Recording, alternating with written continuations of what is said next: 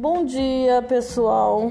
Ou melhor, bom dia, boa tarde, boa noite, né? Porque esse vídeo, essa, essa, esse podcast pode chegar a vocês nessa, nessas horas do dia, né? Bom, gente, veja só. É, a gente vai começar, né, é, falando das escolas helenistas ou do período helenístico na filosofia e como na história, né? Vocês estudaram história, mas como este período de intensa, né? É, diversidade de, de, de, de, de pensamentos, né? De horizontes de, de culturas, né? Quando Alexandre o Grande domina, né? A Síria, o Egito, né? E leva para esses lugares o, o conteúdo, os conteúdos né, da, da cultura grega. Então há uma, uma plena é, divulgação, digamos assim, das, da, das ideias né, gregas, né, da filosofia grega principalmente. Então, quando, quando há essa, essa, essa dominação né, do poder grego no mundo oriental, você já deve ter estudado isso em história com, a, com Viviane e, e, ou Adebaldo.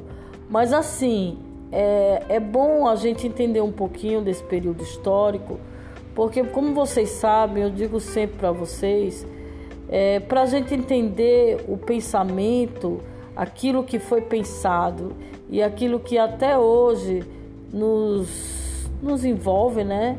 Até hoje está tá, tá submerso aí na nossa cultura, a gente precisa entender é, o período em que esse pensamento nasceu. Então é, é, é interessante é, a gente lembrar que com a expansão do, do, da Grécia antiga nessas culturas, né, mais antigas até, né, é, de civilizações mais antigas, orientais, houve também uma, uma clara é, propagação da filosofia grega, né? Como também a filosofia grega abrigou a filosofia oriental, né? Abrigou, houve uma troca de, de saberes, o que é muito característico desse, desse tipo de, de dominação no mundo antigo, né? Enfim. Então, gente, dentro desse, desse contexto histórico, né, a gente vai conhecer quatro, as quatro principais escolas desse período, que foi o estoicismo, o ceticismo, né, o epicurismo e o, também o cinismo cinismo, que é bem interessante, mas eu vou, eu vou falar isso um de cada vez, certo?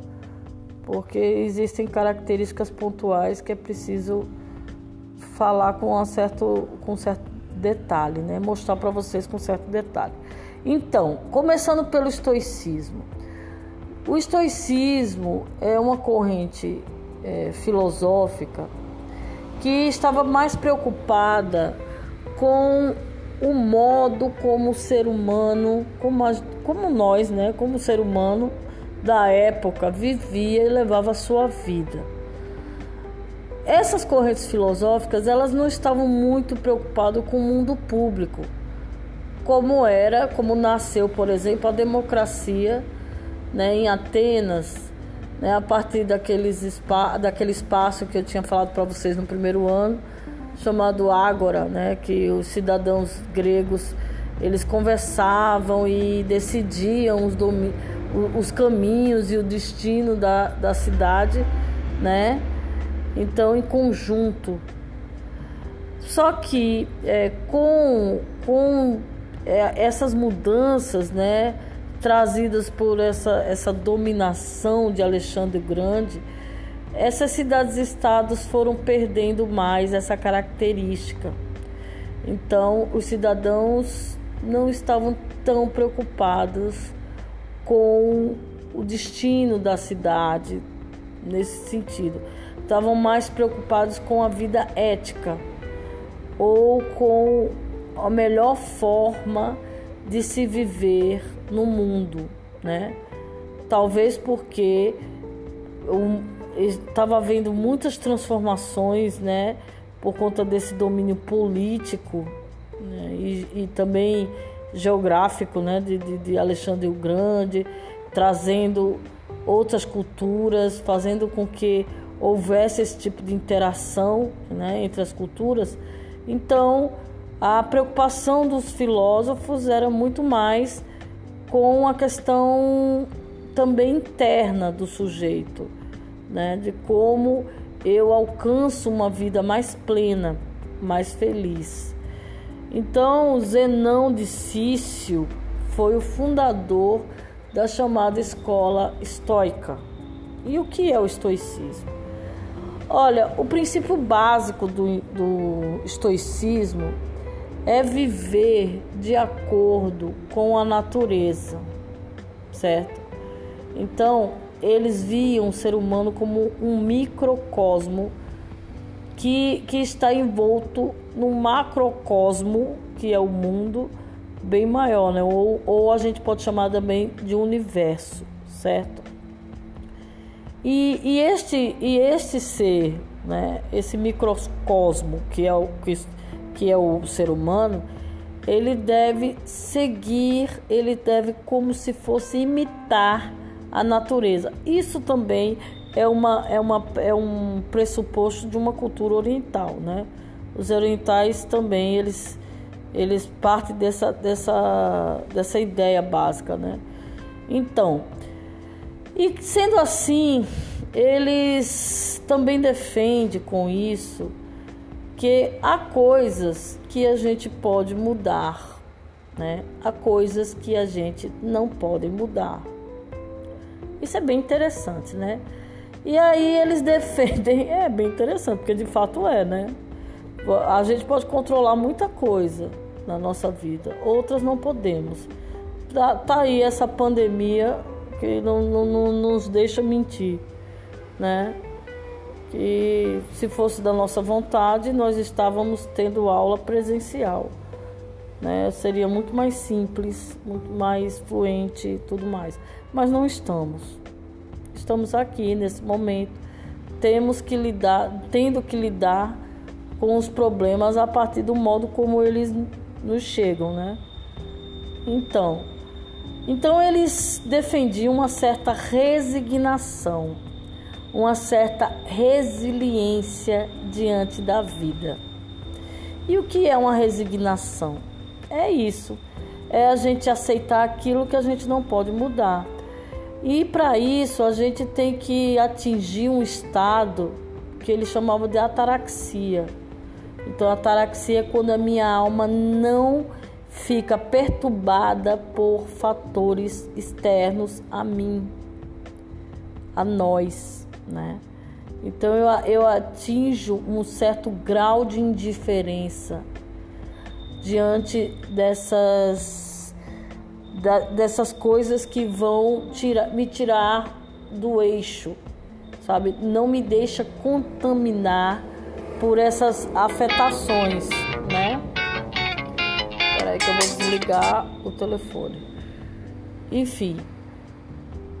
Então, gente, é, é bem interessante o estoicismo, né?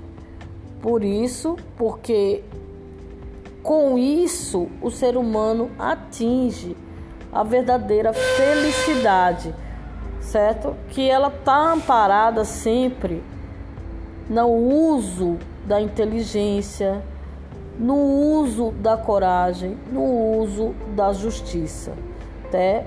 tá? Então ele ele continua aquela certa aquela ideia de Aristóteles, né, que a virtude, na verdade, ela está sempre no meio, ou seja, não nos polos. Então, se você for comer muito, comer é um prazer importante e também é uma questão de sobrevivência, a gente precisa comer. Mas você não precisa comer de modo que essa comida depois, a longo prazo, vá te fazer mal, né? Então o equilíbrio, é, o equilíbrio também nesses prazeres, o equilíbrio até nos pensamentos, o equilíbrio na forma de você lidar com o outro, tudo isso são os princípios éticos, porque eles são éticos mesmo, né? Do bom viver. Então, o bom viver não é só o bom viver em relação à minha pessoa, mas esse bom viver também deve estar articulado com uma vida ética, uma vida plena em conjunto, né? Ninguém é feliz sozinho, ok? Eu não posso, por exemplo, jogar o lixo, o lixo da sua casa no, no, no muro do vizinho. Não, eu tenho que jogar o lixo no meu espaço para o caminhão do lixo passar e pegar o meu lixo, né? É assim que é uma vida coletiva, né?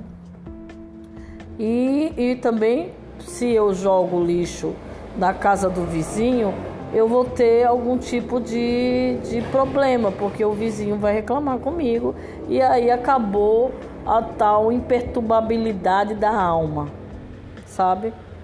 Então a gente tem que viver de modo a que também a gente não crie problemas para nós mesmos. Então o estoicismo ele, ele prega, né? Zé não pregava essa, essa paz de espírito Agora, existe né, uma certa confusão dizendo assim: ah, então, professor, eu tenho que ser indiferente, já que eles veem a morte como uma questão natural, que de fato é uma questão natural, né, a morte, né, a dor, a perda é uma questão que, que tá, tá dentro do mundo humano, né? Nada é eterno nesse sentido. Então, ah, então eu não vou chorar a morte de um ente querido. Não, você vai chorar a morte de um ente querido. É impossível não chorar a morte do, do ente querido. Sabe? O estoicismo ele serve como um horizonte assim de aproximação. Mas na nossa vida diária a gente se afeta com as coisas. Não tem como não se afetar com as coisas. Até porque é uma característica humana também se afetar com as coisas, né? Não tem como a gente passar por cima de certas coisas, né? Então, tem certos momentos que essa imperturbabilidade da alma, essa ataraxia, ela não vai funcionar, simplesmente não vai. Não vai funcionar. Mas, é, é, de uma forma assim, mais, mais presente, assim, como, sabe, em certos momentos, é importante. É, é, é, é bom que a gente seja um pouco estoico, sim que a gente entenda que, que essa que a gente quando a gente imita a natureza e a gente aceita aquilo que a gente não pode mudar, né? Pelo menos naquele momento a gente não pode mudar, então a gente vai é, deixar com que as coisas fluam melhor. Eu falei isso para vocês no começo da aula, né? Falando que a gente tinha que é, ter uma atitude um pouco estoica diante do, do ensino à distância, né? Esse ensino que, que cada professor vai encontrar sua melhor maneira também de lidar com isso. Os alunos têm que ter compreensão, a gente também tem que ter compreensão com vocês, saber o que funciona, o que não funciona. A gente também tem que entender que, no, que o professor ele não dá aula só para uma pessoa, tá? Tem que inserir o maior número de alunos nesse processo. Então é uma questão também de pensar no coletivo, tá certo? Então assim, é, existe um conceito básico que é esse de ataraxia, atingir uma ataraxia. Então as coisas não vão me afetar de modo a, a, a, a fazer com que eu perca meu equilíbrio. Então, esse é um princípio básico do, do estoicismo, certo? É, que, por exemplo, quando uma das coisas que eu acho muito interessante no estoicismo, que é o seguinte: se você tem um centro pessoal forte, se você tá de bem com você mesmo, o que as pessoas falam de você não vai te afetar tanto, sabe? Então, por exemplo, é, uma vez eu estava no trânsito, quando eu estava morando em Recife, né? Quando eu morava em Recife, minha irmã estava dirigindo. E aí um taxista, os taxistas, não sei se é em toda a cidade, eu acho que é em to muitos, né? Não vou generalizar, mas a maioria se acham realmente os donos da rua. É incrível. Eles passam, fazem ultrapassagem assim, erradas, tudo errado. E aí ele ficou buzinando atrás, só que minha irmã não tinha como ir para frente, porque estava parado, tava o sinal, sabe, uma coisa totalmente irracional. Ele queria passar para frente, mas não tinha como. E aí minha irmã, você tá vendo isso? Eu estou. Aí ela ia abrir o, o, o, o vidro do carro pra dizer, oh, você tá doida, não sei o que. Aí eu disse, Tereza, não faça isso não. Uma pessoa que faz isso certamente tem uma arma. E ele tá doido para jogar essa raiva dele, sabe, no mundo, nas pessoas. Por causa de uma briga de trânsito, uma pessoa pode morrer que aconteceu e acontece várias vezes isso. Então, em certos momentos, a gente tem que encontrar esse equilíbrio emocional. E parar e, e, e contar até 10, até 10 mesmo. É, chegar nesse estágio, pronto, essa doença é dele, não é minha. Essa raiva que ele tá é dele, não me pertence. Então, se você não entra nesse jogo do outro que está lá destemperado, então você encontra isso que Zé não falava, né? Que é essa essa imperturbabilidade, essa isso não vai me perturbar. Ele que morra lá com o seu que ele que ele se exploda lá com sua raiva, seu, o estômago do, dele exploda, né? Porque atinge fígado, estômago, tudo. A raiva. Raiva não é um sentimento que a gente realmente deva nutrir, sabe? Às vezes é difícil a gente não ter, é também, porque nós somos humanos, né? Nós somos humanos e de vez em quando a gente tem. Mas quando a gente está vivendo uma situação e de repente, como, como prega os estoicos, você para, pensa antes de falar, pensa antes de cometer, por exemplo, um, um ato assim de bater em alguém, né? Chegar às vias de fato, né?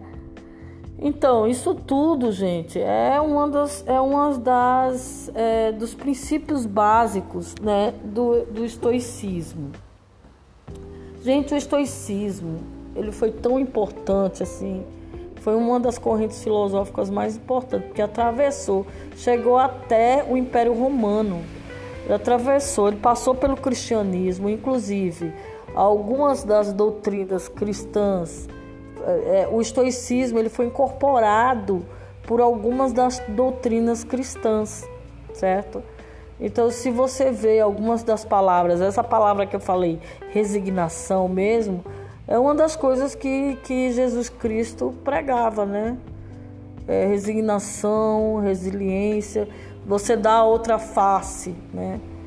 Quando alguém tá lá com raiva e te xingando e te caluniando e você não se defende, dá outra face, é, é, não é a pessoa ser boba e besta e sabe? Não, mas é dizer assim, olha, é, se eu se eu continuar, é, se eu for devolver na mesma moeda, essa violência não vai parar, certo?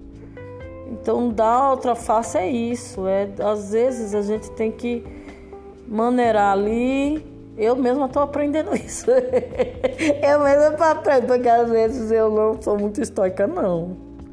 Eu respondo mesmo. Mas isso também é uma coisa que eu estou pensando em mim. Estou, estou também. É levando para consciência, né? Estou fazendo terapia e tudo, porque essa, essa reatividade, assim, às vezes pode me causar problemas também, né? Porque eu, eu posso até ter razão, Mas razão não é tudo. Né? Às vezes você está cheio de razão ali, mas mas não vai resolver a tua razão só não. Num, num, num conflito, num dilema, sabe? O, o, o, ideal é a gente dialogar sempre, dialogar, dialogar sempre, sempre, não desistir de dialogar. Né? Dialogar com as pessoas da família, dialogar com as pessoas da, da sua rua, sabe? Dialogar sempre. Porque é no diálogo que as pessoas se encontram, né? Se eu já, já digo de antemão que é assim, pronto, acabou a, a, a possibilidade de diálogo, né? Então, diálogo sempre vai ser um, um, melhor recurso, né? Para a gente resolver esses conflitos e, e, e essa, essa, essa forma de lidar com as coisas que pode ser muito ruim, tanto do ponto de vista individual como do ponto de vista coletivo. Porque essas correntes filosóficas né, do período helenístico, apesar de estar falando dessas questões é, internas, né, das nossas questões, a nossa forma de lidar com o cotidiano, com a vida externa, né? Isso aí é, é, é muito importante para o coletivo também, para a vida coletiva também. Porque quando as pessoas estão bem, né, elas estão mais centradas, elas estão mais calmas, elas vão lidar melhor com os conflitos, certo? Porque também não existe uma vida sem problemas, né, gente? Não existe. Talvez quando a gente morre, mesmo assim a gente não tem certeza. Né? Se quando a gente morre, o que vem depois da morte, ninguém sabe. Né? Se vem também. Mas enquanto nós estivermos vivos, os estoicos dizem que a melhor forma de se viver é encontrar esse caminho, né? esse caminho de você não se deixar levar por afetos que vão te tirar de um certo equilíbrio emocional, de um equilíbrio interno, ok? Então, esta foi uma aula sobre o estoicismo. Eu vou continuar falando do estoicismo, tá? Já está passando dos 20 minutos. A orientação é que a gente faça aulas até 20 minutos, né? E aí eu vou propor para vocês uma pequena atividade para ser colocada na, na próxima. Quer dizer, ó, gente, outra coisa, antes que eu me esqueça, os alunos ficam perguntando. Ai, professora, eu posso mandar atividade pelo WhatsApp? Não, não pode. Não pode, gente, primeiro. Algum, um, uns dois ou três alunos falaram que não sabiam enviar e-mail. Gente, sinceramente, nós estamos em pleno século XXI. Muitos aí já nasceram na, na era digital, né? E aí não faz sentido, né? Eu permitir uma coisa dessa, porque enviar um e-mail é uma coisa extremamente básica e que vocês vão utilizar no ano letivo todo. Quando eu digo para mandar atividade para o e-mail, é por isso para vocês não terem problemas. É, é uma atitude estoica também. Para vocês terem lá nos seus enviados a atividade. Olha, professora, tá vendo que eu mandei a atividade? É um documento, gente. Essas atividades são documentos. E aí você manda para mim, tá lá. Não tem como eu dizer que não mandou. Ou qualquer outro professor, né? Fica guardado. Não vai mesmo que seu computador, seu celular deu um tilt, ele está no seu e-mail e está no meu e-mail, certo? Não vai se perder. Então é uma coisa que eu faço questão. Vocês sabem que eu abro precedentes para muitas situações nesse, nesse ensino remoto. Né? Eu estou tentando conciliar e estou vendo que, que a execução dos podcasts são muito maiores do que em outra forma não adianta, eu já tentei, não adianta. Então, assim, eu espero que vocês compreendam isso, que eu realmente só aceito as atividades por e-mail, ok? Então, tenho um bom dia e começarei a falar também de outras escolas nas, nas semanas que virão. Então, boa, bom, bom dia, não, boa tarde já, já é 12h37. Boa tarde para todos vocês.